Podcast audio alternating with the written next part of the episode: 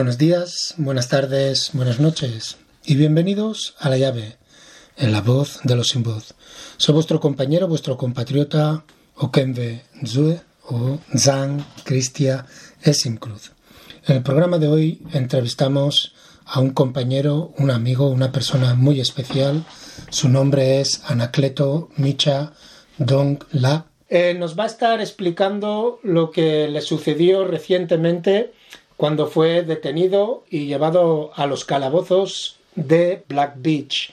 También vamos a estar analizando, evaluando eh, cuál ha sido el, recorrido ¿no? de estos últimos 12 meses de dictadura después de que el 20 de noviembre del 2022 se celebraran las elecciones presidenciales, unas elecciones que muchos organismos internacionales han considerado ser fraudulentas y así lo considera también la sociedad civil guinea ecuatoriana, de la cual Anacleto es parte.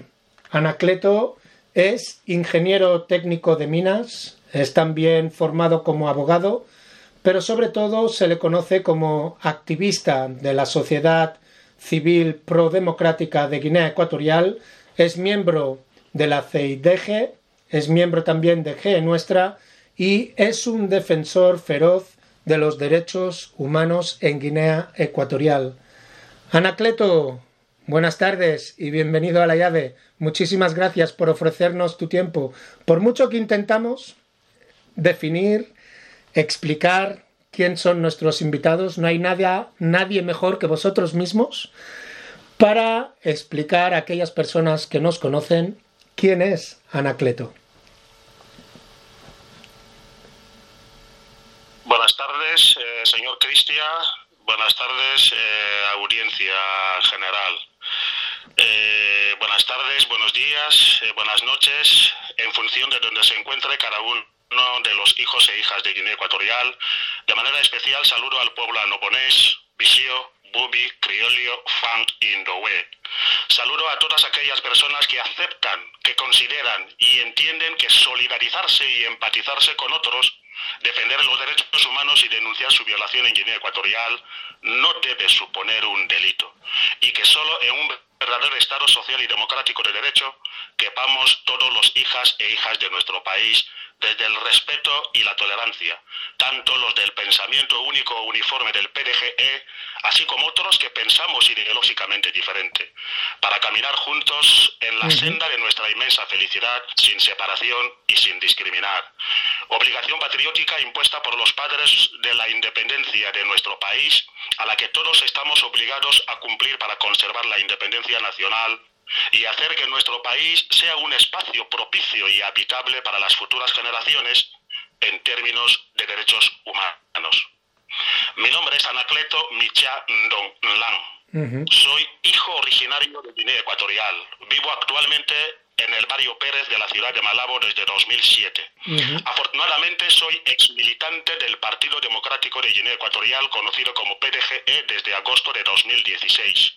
Desde entonces soy ciudadano libre con derechos y deberes. Soy abogado e ingeniero técnico de minas, miembro de la sociedad civil independiente.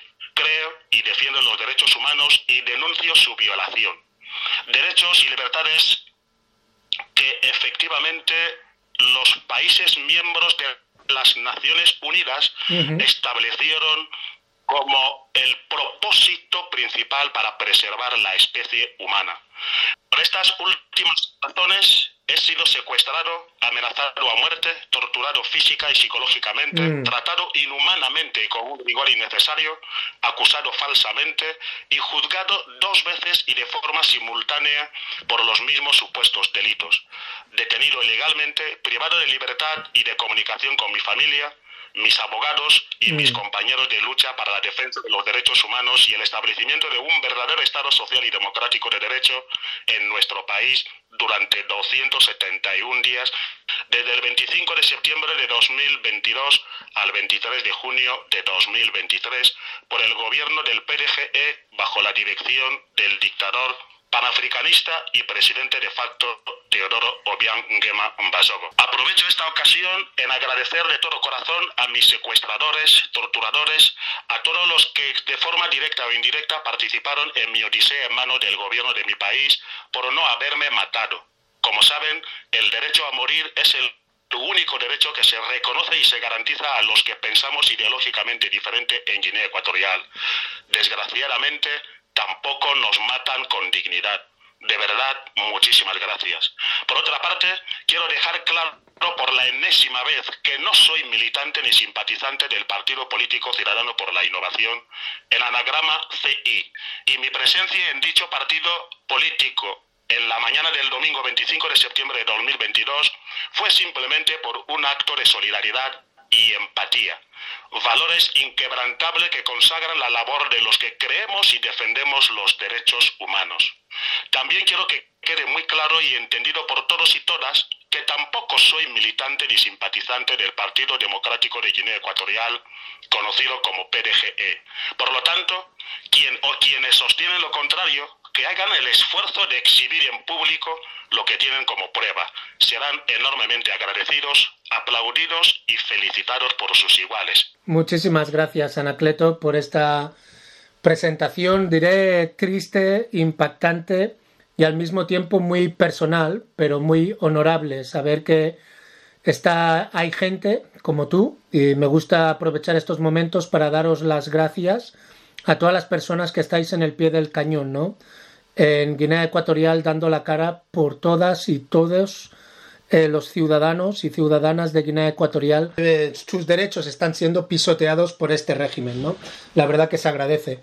Eh, para aquellas personas que no conocen el contexto social de septiembre del 2022, el, el, contexto de ruptura social, de terrorismo de Estado que existía, ¿podrías explicarles bajo qué contexto y pretexto eh, fue tu arresto y también explícanos un poquito en detalle eh, cómo se llevó a cabo y por qué y cuál, cuál fueron como abogado, cuál crees que fueron los fallos eh, legales que se cometieron hacia ti.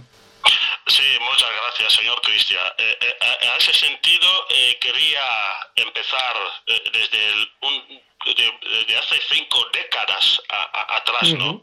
Y, empezaría desde la fecha del 5 de marzo de 1969, de fecha en que a partir eh, de la cual nuestro país carece de sentido y proyecto de Estado.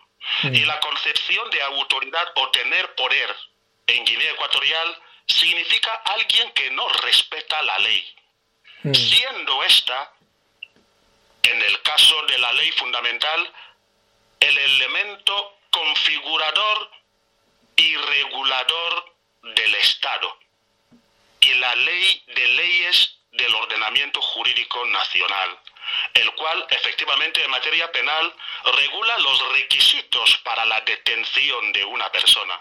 Eh, eh, yo creo que en esa ocasión podemos aprovechar de, recapitularlos o un poco recordarlos, ¿no? Eh, para detener a una persona en un estado de derecho hace falta una orden de búsqueda y captura legalmente dictada. Por el contrario, ha de haber una orden judicial de detención o en su caso detención por cometer un delito de forma flagrante, ¿no? Pero entre todo, para detener a una persona, el que detiene debe presentarse como tal y decirle al detenido los motivos de su detención y hacerle conocer sus derechos. Son los requisitos que la ley establece para la detención de una persona. Y ninguno de esos cinco requisitos concurrieron en mi persona en la mañana del 5, eh, o sea, del 25 de septiembre de 2022, cuando en un acto de solidaridad uh, participé en aquella mañana, asistí a la sede del partido CI y eh, previa a, llamada de una, de una tal generosa Ayan, conocida como Julie, una joven del distrito de Vivín que me llamó aquella mañana informándome de la situación que había ahí. Yo que voy ahí para un poco solidarizarme con, con los demás, ¿no? Porque al fin y al cabo todos hablamos de o, creo que todos hablamos sobre los derechos humanos y el establecimiento del Estado de Derecho. Pues saliendo aquella mañana en la sede de ese partido por acto de solidaridad, en, sobre las 11 horas de la mañana, seis bandidos no identificados me atacaron en una acera pública donde eh, me, me, puedo decir que me secuestraron porque, como he dicho antes, sobre los requisitos legales de detención, ninguno de esos se presentó como autoridad, estaban vestidos en paisano, no me leyeron mis derechos, ni me dijeron por qué me detenían y tal. Entonces, desde el, donde me detían, donde me secuestran prácticamente fue un secuestro, hasta llevarme sorprendentemente al Ministerio de Seguridad, eh, estuve, me, me tenían esposados, Mm. las manos y tumbarle en la carrocería del coche militar que llevaban. Uno de ellos me apuntaba con un arma automática en el pecho, el otro me pisaba la cabeza eh, con su pie y en el intervalo de la policía al Ministerio de Seguridad pues aprovecharon que llevaba un otro teléfono, ya habían cogido el que llevaba en la mano cuando me cogen, llevaba otro teléfono en la mano y una cantidad de 200 mil, dinero que aquella mañana 25 de septiembre teníamos que llevar a la niña, a la niña en el internado que eh, asistía de un internado que tenía que entrar en el internado y pagarle la, la, lo que es el derecho la matrícula, de, estar ahí, ¿no? Sí. Entonces llevaron aquello en el Ministerio de Seguridad, pues nos me llevan ahí y eh, por suerte aquella situación transcurre en una acera pública donde poca gente o muchos me conocieron y pudieron alarmar que ya me han llevado. Y en ese acto llevaron también a la mujer Cebo, que me vino a llamar, que efectivamente eh, eh, fue una trampa, ¿no? y, en la policía, ¿qué pasa? Resulta que pues prohíbe que nadie me puede ver, mm. no fui registrado en la inspección de guardia, lo típico que ocurre en un estado eh, donde no se respetan los derechos, como es nuestro país, Guinea Ecuatorial, no se me registra como un detenido, de hecho cuando mi familia, mis amigos, los abogados llegaron ahí, no aparecía mi nombre en el registro de los mm. detenidos. Entonces, eh, una razón de más como para evidenciar que fue un secuestro. Y el otro aspecto es que eh, en los estados normales o estados de derecho, eh, un departamento ministerial, las actuaciones ministeriales o digamos del gobierno no privatizan la libertad a, a una persona. Mm. Y lo raro es que a mí me cogen y me llevan al Ministerio de Seguridad. Es como decir que, por ejemplo, ante una infracción el Ministerio de Educación puede detener a un maestro y privarle la libertad. Mm. Si un trabajador no ha hecho bien su trabajo, el Ministerio de Trabajo le puede detener y privar la libertad. O sea, el Ministerio de Seguridad, en vez de asegurar a las personas y sus bienes, lo que hace es privar la libertad y secuestrar a los ciudadanos. Mm. Entonces, eso es lo que perfectamente ocurre conmigo en la mañana de ese, de ese día. Anacleto. Y sin que nadie... ¿sí? Antes de que continuemos con, la trayectoria a través de, las dependencias policiales y, demás, estoy muy interesado en entender un poquito más el papel de esta mujer cebo, como tú eh, la has eh, correctamente eh, indicado, ¿no? ¿cómo, ¿cómo, sabes que, que, fue, que fue todo una trampa? ¿Qué es lo que te lleva a pensar que fue todo una trampa? Que fue una trampa después de los 10 meses que pasé en la cárcel y bueno, todo lo que pasó fuera de, durante los 10 meses no tenía conocimiento de nada. Y de hecho lo voy a detallar eh, eh, eh, a lo largo de, la entrevista. y llego a saber que es fue, fue, una trampa. ¿Por qué? Porque durante la estancia en la policía que llevé ahí 16 días y ella estuvo eh, 7 días. Mm. Bueno, estuvo 7 días y le libraron, le dejaron en libertad. Y yo entendí cuando estaba en la policía o cuando estuve detenido o secuestrado durante los 10 meses que efectivamente fue porque ella firmó su declaración y con que no erra es porque en el fondo eh, ella efectivamente es militante y es miembro, es, ejecutivo del partido de, CI, ¿no? Entonces, si es que se buscaba a, la gente de CI, si es que realmente querían averiguar o detener a los de CI, ella es como, digamos, mano derecha de, del, del jefe o digamos el presidente o el, fundador de CI, ¿no? Por lo tanto, si es que necesitaban o buscaban a la gente de de CI y yo que no lo soy porque no hay algo que puedan probar Evidenciar. que yo soy de CI. Sí, efectivamente, cuando me lo preguntan en la policía, le dije que sí, yo he estado en CI por un acto de solidaridad.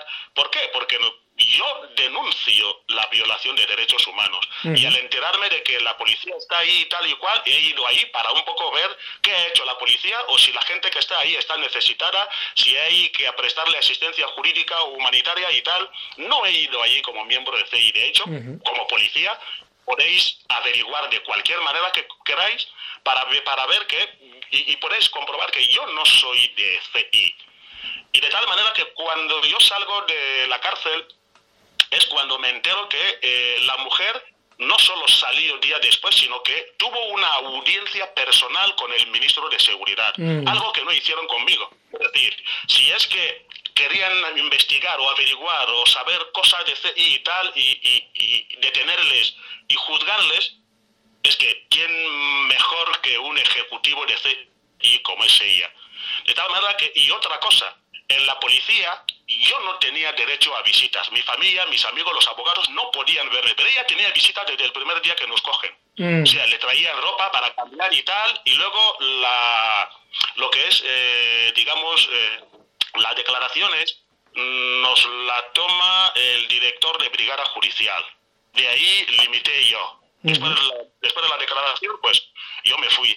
Ella fue también llamada a declarar ante el director de la brigada judicial, pero más tarde, cuando salgo de Black Beach, es cuando me dicen y con pruebas de que ella tuvo una audiencia personal con Nico. Lo que efectivamente fue que eh, felicitarle por la labor hecho y, y, otra cosa curiosa, a pesar de ser ejecutiva de CI, desde que sus compañeros han bajado a Black Beach, cuando he estado ahí, muchos compañeros del partido este están bajando y solidarizando, apoyando, dando, mandando víveres y algo de dinero a sus compañeros. Ella ni siquiera ha vuelto a pronunciar, no pronunciar el nombre de CI, sino que ni siquiera ha vuelto a interesar nada del partido, a pesar de ser ejecutiva de ahí. y lleva su vida tranquilamente en Malabo.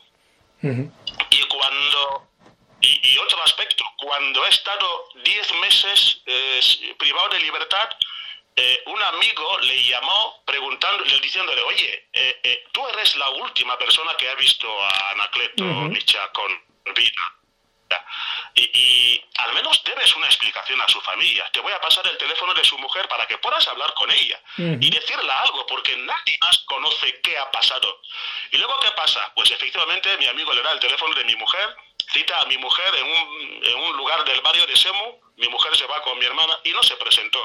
Mm. Y además, cuando yo salí de la cárcel, eh, tres meses después tampoco tuvo intención de llamarme por teléfono, y ya no digo de venir a visitarme, llamarme por teléfono o preguntar cómo estás, nada. Debido, debido a que se te arresta, se te arresta por esa llamada. Si esa señora a ti no te hubiese llamado, a lo mejor hubieses ido en otro momento para, para ver ¿no? qué pasaba, pero no, no en ese preciso momento en el que se te detiene y que hay esas seis personas que parecen estar esperándote, ¿no? Para saltarte. Sí, sí, efectivamente, de no llamarme no sabría que la policía había, había ido a su partido, ¿no? Yo no estaba al corriente de eso.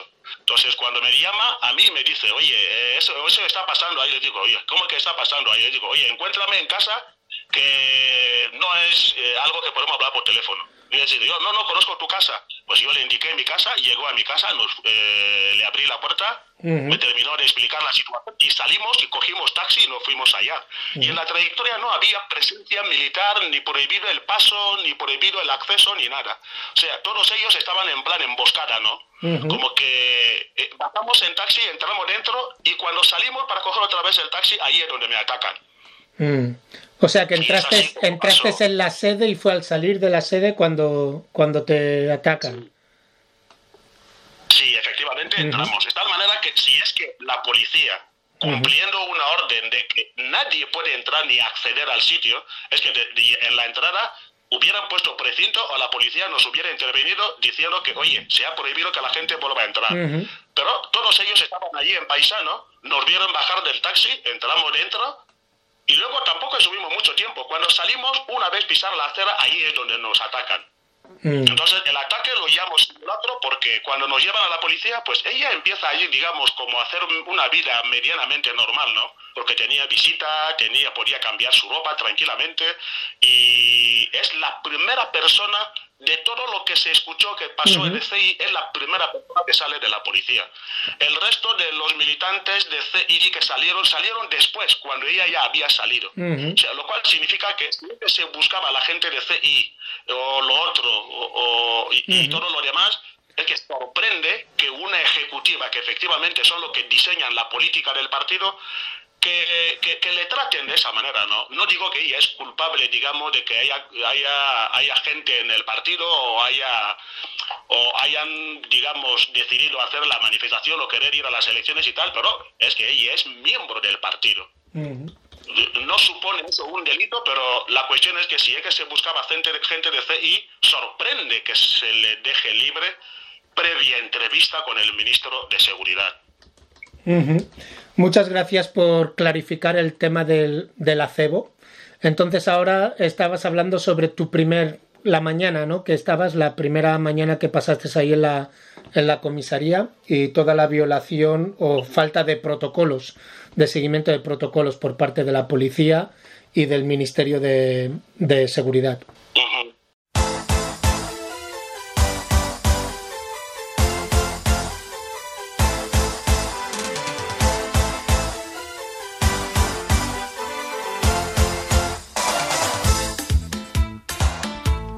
soy de la Guinea, de la Guinea Ecuatorial, un país africano, su capital es Malabo. Guinea es hermosa, tan hermosa como una flor, es como una flor espinosa, tan difícil de tocar.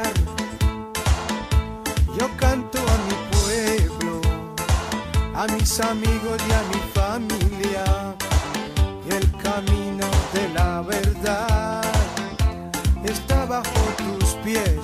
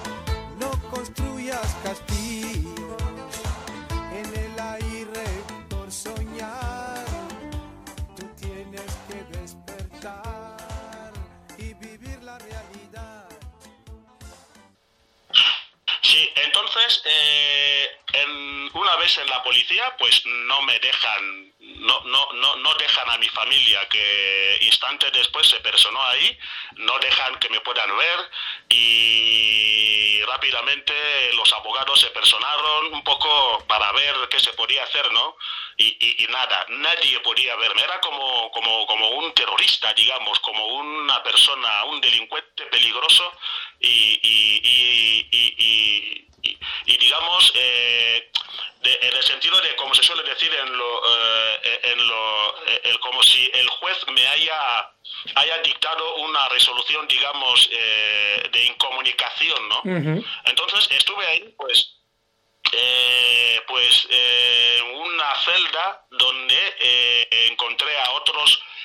que habían sido previamente detenidos, activistas políticos y otros políticos que fueron detenidos por la colaboración del fiscal general del Estado, acto que, que presencié en primera persona. el fiscal llamó a un tal Emilio Don Villogo, Salvador Viván Esono, y otros tantos eh, ciudadanos en su propia oficina. El fiscal general del Estado les llamó, acudieron como autoridad que en derecho no tiene derecho a convocar a un ciudadano para tomarle declaración. O sea, pero mm. bueno, la cuestión fue que eh, fue una llamada trampa donde en la sala donde estuvimos habían gente paisano, lo que eran policías eh, en colaboración con el fiscal, que eran los que detuvieron a, los ciudadanos estos. Entonces, esa gente les encontré ahí y estuvimos en la misma celda. Dos días después, no, tres días después, el tercer día, la noche de martes a miércoles, a las 12, una de la madrugada, me vienen a llamar.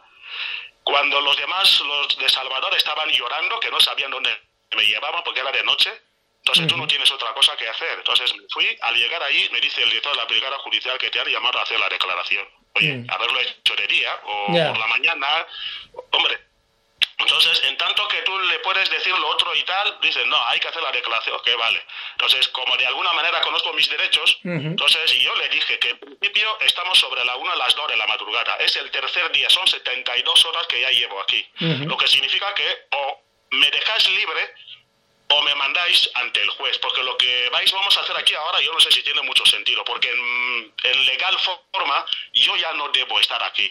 Entonces, pues nada, para satisfacer un poco ver hasta más o menos conocer la profundidad de, lo, de sus intenciones, eh, empezamos a hacer la declaración y el director de la brigada judicial se le ocurre como primera pregunta preguntarme eh, ¿qué hago en la policía a esta hora? Le pregunté si hablaba en serio. Ah. Y efectivamente me dijo que hablaba en serio. ¿Qué hago en la policía? Pues le dije, me han secuestrado unos bandidos. Lo que me sorprende es que estoy en el Ministerio de Seguridad y en manos de la policía lo que me hace sospechar que me ha secuestrado mi propio gobierno. Y me dice, no, no, no, no, no te han secuestrado. Y digo, oye, tú eres el director de la Brigada Judicial de Investigación de Malabo, que es capital de Guinea Ecuatorial. Allí en tu mesa no tienes una orden de búsqueda y captura contra mi persona. No tienes una orden judicial de detención contra mi persona. La gente que has mandado a secuestrarme no se han presentado como autoridad, como policía o gendarme o lo que sea. No me han dicho por qué me detienen. No me han leído mis derechos. Son los requisitos que la ley establece para detener a una persona. Tú, como director de la Brigada Judicial de Investigación, demuéstrame que estoy detenido y no secuestrado. El hombre se cabrió y no, no te han secuestrado, eh, estás detenido, la policía estaba en paisano. Oye, de acuerdo, la policía puede presentarse en paisano, pero no debe obviarse de los requisitos legales. En un, fin, un inciso, un inciso, Anacleto, un inciso, solo para, para clarificar las cosas para aquellas personas que no estamos dentro del mundo jurídico, ¿no? Si tú estás en una dependencia policial, después de las 72 horas, si no tienes cargos, se te tiene que, o sea, no, es que es un secuestro entonces, porque legalmente no estás siendo detenido, ¿no? Si no hay cargos, para, para que a mí se me detenga, tiene que haber unos cargos contra mí, ¿no? O, no va así eso. Luego, lo, normal, en un estado normal donde se respeta la ley, creo eh, eh, en, en el comienzo eh, he, señalado un aspecto ahí que en Guinea se concibe autoridad, se entiende que alguien tiene poder a aquella persona que no respeta la ley. Ahí es donde efectivamente se evidencia la autoridad de una persona en Guinea. Es decir, la ley de habeas corpus contempla expresamente que pasada las 72 horas, si la policía no encuentra hechos suficientes para, digamos, eh, poner cargos, ¿no? Eh, puedan justificar que la persona ha cometido un delito, se le debe dejar en libertad. Y si encuentran motivos suficientes, pues se le, se le pone a disposición judicial. El otro aspecto que se contempla en la ley es, si la policía en 72 horas no ha tenido suficiente tiempo para llevar a cabo la investigación y poder dar una determinada conclusión, puede pedir la prórroga de ese tiempo al juzgado de instrucción eh, competente. De tal manera que si no obra esa, esa solicitud y autorización del, del juzgado correspondiente, el policía no debe tener a, un, a una persona más de 72 horas. Entonces, a partir de ahí ya hablamos de detención ilegal. Y esa detención ilegal, la ley también lo va categorizando. Si pasara 72 horas, si pasa 5 días, si pasa 10 días o tal. Se va categorizando o un poco eh, eh, poniendo la cosa como que, digamos, agravantes, ¿no? En lo que es la detención ilegal. Es un poco eso respecto a su pregunta. Sí. De acuerdo, muchísimas gracias. Ahora, simplemente para acabar este tema antes de ir al descanso musical. Me gustaría saber entonces cuál fue el trato que recibiste durante estos 10 eh, meses de, detención ilegal en, dependencias policiales y en, la prisión, una de las prisiones más infames que hay en, África y potencialmente en el mundo, ¿no? Black Beach. Y también cómo se llegó a solucionar este problema, ¿no? Cómo conseguiste eh, la libertad.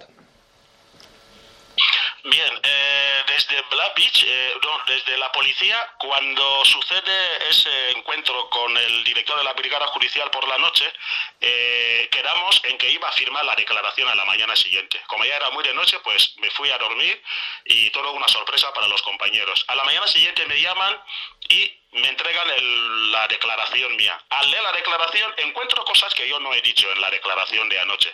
Pues le digo al director que no podía firmarlo porque eso no encajaba, no, no, no lo había dicho por la noche. Y no era mi declaración. Me dice, no, tenemos un modelo de declaración. Le dije, yo no firmo modelo de cosas, yo firmo lo que A partir de aquí, hasta donde me lleven, esa va a ser la declaración mía, lo que realmente ha pasado conmigo para que me puedan detener y estar aquí. Entonces, al decir que no lo iban a cambiar, dije que no lo iba a firmar. De ahí, ¿qué pasa? Me toman represalia por no firmar la declaración y la ley no contempla que por no firmar declaración es un delito. Mm. Pues me llevan a una celda de castigo donde no había luz, no había agua, no había váter, no había nada.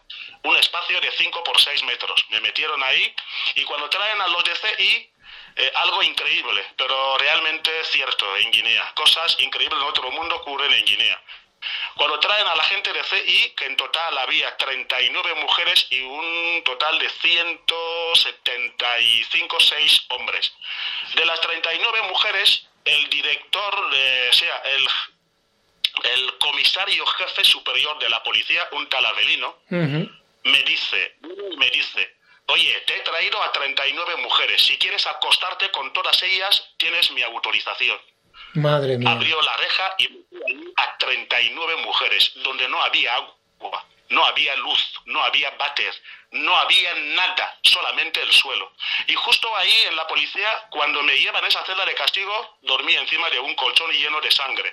Acababan de torturar a un joven, un sargento de la Fuerza Terrestre de nombre Vicente, de Bata, que trajeron de Bata porque dicen que eh, envió un audio eh, diciendo que si la sociedad civil hace una manifestación, los militares le van a apoyar. Mm. Entonces ese chaval eh, fue bien torturado porque es el que dormía en ese colchón, su sangre es la que estaba en el colchón y le encontramos en la policía que justo hasta entonces no podía caminar. Entonces como lo suyo ya era menos leve, entonces le sacaron ahí en esa zona de castigo, me metieron ahí. Pues estuve ahí con 39 mujeres donde hacíamos las necesidades en el suelo, el pis corría allí como un pequeño riachuelo hacíamos todas las necesidades en una esquina porque no, hay, no teníamos otro sitio. Gracias a unos compañeros que nos daban botellas de agua en la reja y podíamos estar en el suelo para minimizar el olor. Pues estuve con esas mujeres hasta que salieron. Y el día 11 de octubre, sin saber por qué me detienen o de qué se me acusa, el día 11 de octubre me llevan al juzgado. Por suerte encontré ahí a mi mujer buscando forma de tramitar si pueden verme una autorización judicial para que puedan visitarme en la policía. Les encontré ahí y me metieron en el típico sitio de los presos. Y solo veía a mi mujer y a mi hermana llorando con que ya habían tenido acceso al atestado de la policía. Mm. Entonces les vi allí llorando y yo pensaba que quizás era porque me, me veía en esa situación, ¿no? Con que ya tenían ya los cargos que la policía me, me, había acusado. Entonces ahí ponían, yo no lo sabía hasta que, me, hasta, hasta que salí de la cárcel diez meses después, ponían en, la, en el atestado que me habían detenido por de los delitos más graves por homicidio Homicidio. Por secuestro y por tenencia ilícita de armas. Lo otro fue asociación ilícita, injurias al gobierno, que eran cosas leves. Lo más grave fue que homicidio, tenencia ilícita de armas y secuestro. Entonces mi mujer y mi hermana valientes se fueron a la policía y se vieron con el director de la brigada judicial y solamente le preguntaron, oye, nuestro, nuestra persona ha cometido esos delitos. Sabemos que habéis investigado y habéis concluido a esto, de acuerdo. Pero queremos saber, ¿la persona que ha matado era un hombre o era una mujer que no se ha identificado y cómo se llama? ¿O cómo se llamaba? Y también si se ha localizado a su familia. Oye, ¿y las armas que decís que tenía ilícitamente, lo habéis podido recuperar, mm. eh, eh, señores Simi? Esas dos preguntas, ante dos mujeres menos de 40 años, mm. el director, creo que coronel del rango militar, fue incapaz de mirar a los ojos a mi mujer y a mi hermana, ante esas dos preguntas. Usted ha dicho que nuestra nuestro familiar ha matado a una persona. ¿Era qué? ¿Un hombre o una mujer? Solamente eso. Queremos conocer el sexo, el nombre y la familia, porque al final tenemos que hablar con la familia y decir, oye, al final la persona es nuestra y eso es lo que ha pasado. Mm. Si hay algo que podemos hacer, y luego las armas que decís que tenía ilícitamente, la policía lo ha recuperado. muy, astutas, muy astutas tu, tu mujer y, tu, y, tu, y tus hermanas, ¿eh? Incapaz de dar respuesta a mm. esto. Entonces, al final, con que ya había una urgencia de bajarme. Mientras mi familia estaba en la policía, pues el juez no me tomó declaración, no me vio en la cara, solo recibí instrucción de teléfono de que me tienen que bajar y me bajaron. Mm. Entonces, sin declaración sin nada, fui abajo. Ahí, un, dos semanas después, me llaman a declarar. ¿Y qué pasa? Resulta que cuando me llama el juez a declarar, o la jueza, que era de turno ahí, en vez de los cargos con los que me llevó a, eh, a, a Black Beach, ya me llamaba a declarar por otras acusaciones. Entonces yo me vi un poco perdido. De ahí, pues terminé de declarar, me, me hicieron regresar a Black Beach. Eh, unos meses después, no, antes de todo eso, eh, he, olvidado un aspecto muy importante. Bueno, en la policía lo que hubo fue tortura psicológica, no nos pegaron. cualquiera que estuvo ahí a excepción de los DCI, que son los que recibieron una brutal paliza, porque lo presencié personalmente, una brutal paliza. Y una de las mujeres más dañadas fue la hermana de Gabriel y una otra chica que cuando sacan a los DCI no pudieron salir porque no podían caminar. Mm. Y se quedaron conmigo en la policía una semana más por la paliza que les dieron. Es importante, hay, un, hay un dato importante que creo que no podemos pasar por alto, ¿no? Y es el hecho de que se está mezclando eh, hombres y mujeres en esas dependencias policiales, ¿no? Por lo que estás diciendo, en esas celdas. Sí, em, en mi caso fue por castigo, por represalia, por no haber firmado la declaración que querían que firme para... Pero aún y así, eso es una violación de los derechos de las mujeres arrestadas también, detenidas. El hecho de no poder ser confinadas en un, en un en un espacio donde sea solo de mujeres. También es un, un, eso, problema. Efectivamente, pues eso, eso se registró ahí y, de hecho eh, lo pasé muy mal, imagínate, en un espacio, eh, señor Cristian, de 5 por 6 metros, porque de hecho lo hice, lo, lo, pude medir, estar ahí 40 personas, 39 mujeres y un hombre que ahí, estás metido ahí ahí no había forma, vergüenza ya no existe, ya no existía vergüenza, ¿qué vas a hacer? No puedes hacer nada. La reja está cerrada con doble candado. Entonces, mm, no puedes salir a hacer ninguna necesidad fuera porque estáis ahí en plan terroristas, en plan eh, delincuentes habituales, es la consideración, ¿no? Estáis ahí en plan gente sin derechos y te digo, una cosa, una situación humillante. Y fija, a ver, por eh, por sorpresa, eh, cuando salí de la cárcel me he encontrado con un par de esas mujeres fuera y cuando nos vemos, oh, madre mía, oh, increíble, pero bueno. Como si fuerais familia, ¿no? por lo que habéis sufrido juntos. Sí, entonces cuando me llevan a Blackbeach, que ya había una urgencia de bajarme a la cárcel, llego, desgraciadamente, encuentro que estaba ahí de turno un sargento de la gendarmería de nombre Emiliano. Es un joven de aproximadamente menos de 35 años, de un cuerpo fuerte, negro, alto. Este señor, cuando me vio, seguro que también tenía instrucción, me dijo, eh, bueno, primero me desnudó, solo me quedé con el calzoncillo, y me dijo textualmente, yo te voy a torturar aquí hasta que yo vea tu sangre. Y me pegó, me pegó y me pegó, y por suerte, por decirlo aquí, se me rompió una, mano, una parte de, de, la mano aquí y empezó a sangrar, empecé a sangrar. De ahí me dejó un sargento de la, de la gendarmería que de nombre Emiliano, creo que no sé si vive en el cuartel, le llaman en Black sargento mano de hierro, imagínate. Darle ese apodo es por el reconocimiento, por los méritos que tiene del trato inhumano, de tortura a, la gente, ¿no? Eh, cuando todos los aspectos que tienen que ver con la tortura en Black Beach es el sargento mano de hierro en colaboración con los administradores y el resto de gente que trabaja ahí, pero es el más destacado. O sea, cosas contundentes, digamos, ya para torturar así, está ahí el sargento Emiliano de nombre mano de hierro. Y de hecho, ese apodo y le da más confianza, ¿no? Después de torturarlos así, pues nos hicieron entrar dentro y el impacto que tengo en Black eh, nada más llegar ahí, señor Cristian, la cantidad de menores de edad que vi en Blavis de la famosa operación limpieza, mm. me puse a llorar. Mm. Madre mía, este es el futuro de Guinea encarcelado en la cárcel.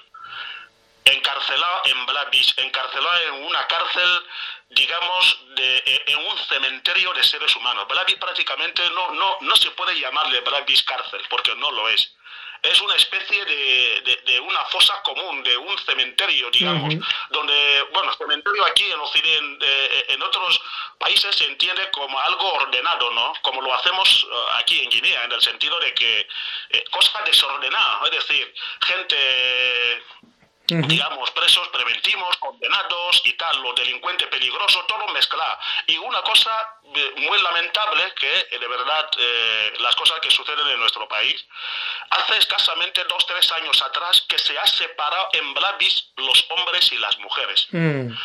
El edificio actual de Blavis se inaugura en 2005, con una capacidad aproximada de 112 presos. ¿Por qué? Porque tiene 14 eh, habitaciones, o llamámosle dormitorios, donde el aforo máximo se puede meter ahí por cada habitación 8 personas en cuatro camas literas. Por 14 son 112. Y cuando nosotros entramos eh, en octubre, dos meses después, en diciembre, el administrador perdió el control de no saber cuántos presos están bajo su responsabilidad. Una vergüenza, pero sí, pero cierto. Empezaron a contarnos a mano, uno a uno. Mm. Hasta aquel día llegamos a la cantidad de 1.448 presos, donde debe haber 112 presos como máximo. Mm. Es decir, más de 1.300 personas. No teníamos sitio idóneo como que un ser humano puede vivir aquí. Eso es un ciento por ciento, un ciento por ciento de más en cuanto a la población finada en esas, en esas cárceles, ¿no? Un ciento por ciento extra de lo que tendría que haber. ¿Cómo, cómo consigues salir de ahí, Anacleto? ¿Cómo consigues salir de ahí? ¿Qué es que, cómo fue que vieron la luz o quién vio la luz ahí? Hay, hay otro dato a considerar. Eh, en Black Beach se diferencian, eh, los presos están un poco diferenciados porque eh, la clasificación la, la, hacen entre políticos y no políticos. Es decir, por ejemplo, en mi caso, cuando llego a Black Beach, la lista común de todos los presos, yo tenía el número 944. Pero había otra clasificación de presos, digamos, políticos, defensores de derechos humanos y tal, que era una segunda lista de clasificación de gente, en este caso para ellos peligrosa. Yo tenía el número en esta segunda lista especial de 500, número 554. Es decir, cuando llaman, oye, tráenos la lista de gente peligrosa, o digamos, la clasificación especial, y yo en esa lista era el número 554. Y de la lista general de todos los presos yo tenía el número 944. De tal manera que a ver que cuando digo que la capacidad aforo máximo de Blavia es de 112, cuando yo entro el 11 de octubre de 2022 tenía el número 944 y calcula que eh, noviembre y diciembre no es año, eh, los jugadores están de vacaciones y lo que hace la gendarmería y la policía es meter más gente. Y otro dato curioso ahí es que no solo, la, no solo los juzgados meten a la gente ahí en Black cualquier militar que de nombre con que, que, que eh, en, en, la calle, en el bar, ha tenido un incontrolazo con un ciudadano, pues le coge, le mete en el coche y le baja ahí. Por eso muchas veces se pierde el control de, no saber cuánta gente hay, ¿no? Me parece increíble eso, ¿no? Pero eso es por la, por la maldad de, y el descontrol ¿no? que tienen esta gente cuando detienen a gente y los llevan hacia la cárcel sin, sin seguir los protocolos eh, legales que se tendrían que llevar a cabo. Digo, salir de fue una, fue una historia, eh, no sé cómo llamarlo. Pues ahí, cuando me toma la declaración la jueza de instrucción 3 el 22 de octubre de 2022, pues declina mi caso a la jurisdicción militar.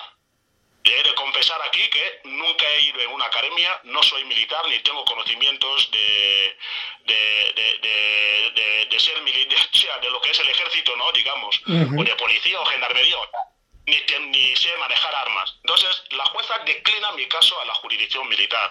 En, en lo que es eh, el tema de declinatoria, la declinatoria el juez lo hace cuando ve que el asunto que tiene en la mano no es competente para resolverlo. Es mm. cuando dice, oye, si es un tema, digamos, eh, civil, tema de contratos, si lo llevas a jurisdicción penal, el juez penal dirá, oye, yo no tengo competencia para, o, o sea, no tengo competencia para mirar tema de contratos, digamos, ¿entiendes? Lo declina al juzgado de primera instancia allí, que son los que tratan tema de incumplimiento contractual y tal. Es decir, el mismo juez eh, analiza su competencia ante un caso. Cuando la jueza declina mi caso a la jurisdicción militar, entendió ella que no es competente para resolver mi caso. Pues yo que me llevo, o sea, perdón, a mí me llevan, me, llevan a, declarar por segunda vez a la jurisdicción militar en el Ministerio de Defensa, eh, donde un tal Mosibe, el general Mosibe, era el juez instructor, a la declaración y yo que llego ahí, en vez de las cosas que supuestamente se me acusaban en la, o la policía se me acusaban en la policía, empieza a tomarme declaración sobre mi orientación política. Mm. Pues ahí todo lo cualquier persona que pueda acceder. Esa declaración sí firmé, la de Ministerio de Defensa, la firmé. Cualquiera, y de hecho está firmada en todas las hojas. Cualquiera que pueda acceder a esa declaración verá que la mayoría de la, de la declaración, de la pregunta que me hacían, se, se, tomó la libertad de cuestionar mi orientación política y se lo dejé ahí bien claro. Y se enteró. Entonces, ¿qué pasa? De ahí, unos días después, la militar... Perdona, Anacleto, Anacleto, ¿Sí? Anacleto, una pregunta, porque eh, en teoría tú habías, te, habían puesto homicidio y armas y no sé qué. ¿Dónde, dónde quedó todo eso? que ahora te preguntan eh, cuál es tu, tu posición ideológica, políticamente hablando. Todo eso, ¿dónde se queda? Se queda atrás. ¿Por qué? Porque las preguntas cuando mi mujer y mi hermana van a la policía, regresan a la policía a hacerle al director, que es coronel o comandante de la policía, la, la, brigada policial, le hicieron estas dos preguntas, su propia conciencia ya le decía que he hecho algo malo. Entonces creo que una semana después cambió el atestado razón por la cual he dicho antes que fui acusado eh, falsamente. Cambió su propio atestado que había firmado cinco días antes o una semana antes y formularon nuevas acusaciones contra mi persona que en ese momento ya era, eh, como lo dijeron, eh, injurias al gobierno y desobediencia a la autoridad, algo así como desacato a la autoridad. la conciencia ya lo tenía, pero bien, bien, bien cargada. Es decir, mi mujer le pregunta, oye, mi marido ha matado a una persona, un hombre o una mujer? No sabía responder a eso, ni se han recuperado las armas. Eso le hizo cambiar una semana después su propia atestado, firma. Sí. Vale, entonces te envían desde, desde el juzgado, desde un juzgado penal, te envían entonces al juzgado militar, ¿no? Al juzgado militar. Y llegando al juzgado militar toma la declaración, cuestionan mi orientación política, no sé lo que averiguaron, vuelven a declinar mi caso a la jurisdicción ordinaria. O sea, cosas inexplicables, eh, inexplicables en un mundo normal, en un país normal que respeta las leyes. Por eso os he dicho, eh, eh, he dicho antes que en Guinea se concibe autoridad, se entiende que alguien tiene poder cuando no respeta la ley, porque ahí no, es, no se respeta la ley. Cuando tú ya has visto que no es competente ante un caso, lo declinas a otra jurisdicción, no se entiende que esa jurisdicción vuelva a decir que no, yo tampoco tengo competencia, te lo devuelvo a ti. Así me tambalearon. Al final, en la jurisdicción ordinaria, el jurado de intrusión número 3 pues tomó el caso y tuvo que juzgarme por desacato a la autoridad. y, y, fija a ver, eh, desacato a la autoridad, y lo dice textualmente en el, en el esto, en, el, en, la, en una de las... Eh, uno de los autos que se firmó. Dice, se le juzga por desacato a la autoridad y por el simple hecho de haber entrado en la sede de CI. Son los dos delitos que ya constaban en la acusación que se me había formulado. Desacato a la autoridad y por el simple hecho de haber entrado en la sede de CI. En nuestra ley penal no sé si entrar en la sede de CI consta ahí expresamente que es delito, pero fueron los delitos con los que se me acusaron. ¿Y qué pasa? Me llevan a juicio en el día 15 de mayo, el día 15 de mayo donde yo ya había hecho nueve meses y me condenan a seis meses de prisión eh, después, ¿qué pasa? Resulta que en Guinea Ecuatorial, lamentablemente, a día de hoy nadie sale en la cárcel si, si el vicepresidente no da su visto bueno. Mm. Es muy lamentable porque, por eso os he dicho, o sea, eh, autoridad es aquel que no respeta la ley. Tiene poder aquel que no respeta la ley.